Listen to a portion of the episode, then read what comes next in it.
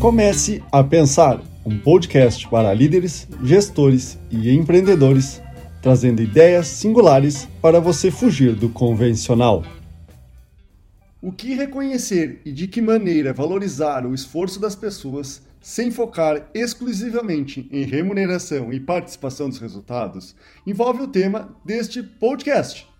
Não utilize feedback positivo para reconhecer e valorizar.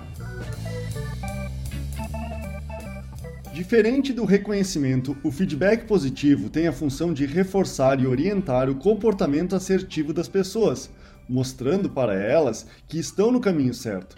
Por exemplo, quando você dirige e usa o GPS a cada passo, a cada esquina ou cruzamento que você passa e acerta a orientação do GPS, você estabelece uma maior certeza do caminho que está percorrendo e fica mais próximo do seu objetivo.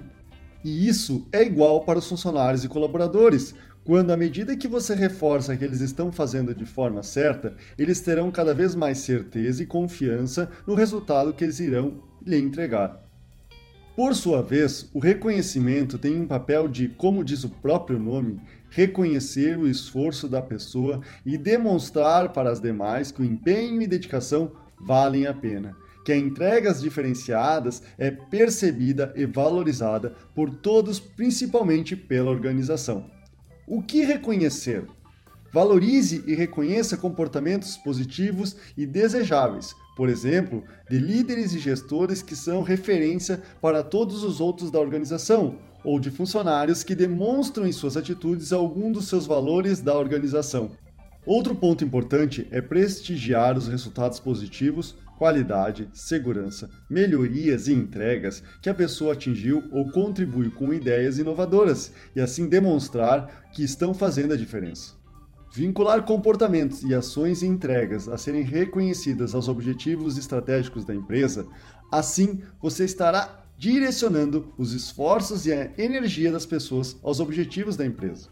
É importante também reconhecer a dedicação de uma pessoa, mesmo quando os resultados não foram alcançados como esperava-se, mas foi percebido pelos colegas e lideranças o esforço realizado. Trocar a ideia do funcionário do mês por realização do mês, aquela realização que se diferencia das demais, deve ser valorizada para mostrar para as pessoas que aquela conquista ou comportamento é o resultado esperado e valorizado pela empresa. Como reconhecer? Você pode recompensar a partir de prêmios financeiros, como participação e resultados. Contudo, o que recomendo é utilizar prêmios mais simbólicos, como, por exemplo, divulgar no informativo, murais, revista interna ou redes sociais da empresa os reconhecimentos a serem parabenizados e por quê. Entregar um objeto simbólico como placa parabenizando o que foi feito, como também dois ou mais vale-pizzas para a pessoa compartilhar com quem queira as suas conquistas e felicidade, estabelecendo um orgulho em estar trabalhando na empresa que o valoriza e pode demonstrar para todos.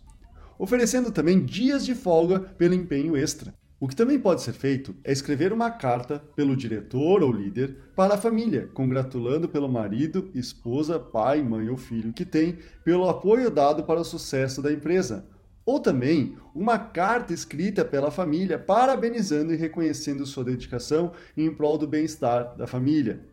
Pode ser feito é reconhecimentos públicos em eventos anuais e semestrais em um momento de destaque com uma salva de palmas valorizando e ovacionando os comportamentos e entregas realizadas.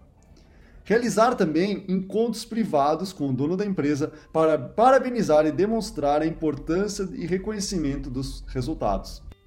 Fazendo isso, a empresa estará demonstrando com exemplos práticos e públicos para todas as pessoas o que é esperado delas, o que a empresa busca e o que precisa ser feito para que seja valorizado e reconhecido.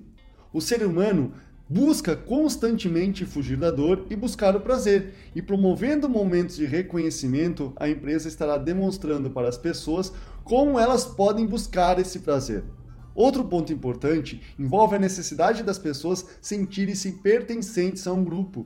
Quando prestigiamos as ações dos colaboradores, estamos mostrando o quão importantes eles são para a empresa e quanto a empresa está olhando para elas. observando cada esforço e empenho prestado à empresa.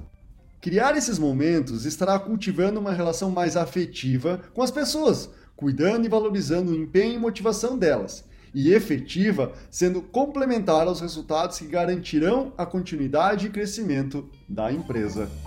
Este é o podcast. Comece a pensar, construindo engajamento entre pessoas e empresas. Agradeço a sua audiência e até o próximo.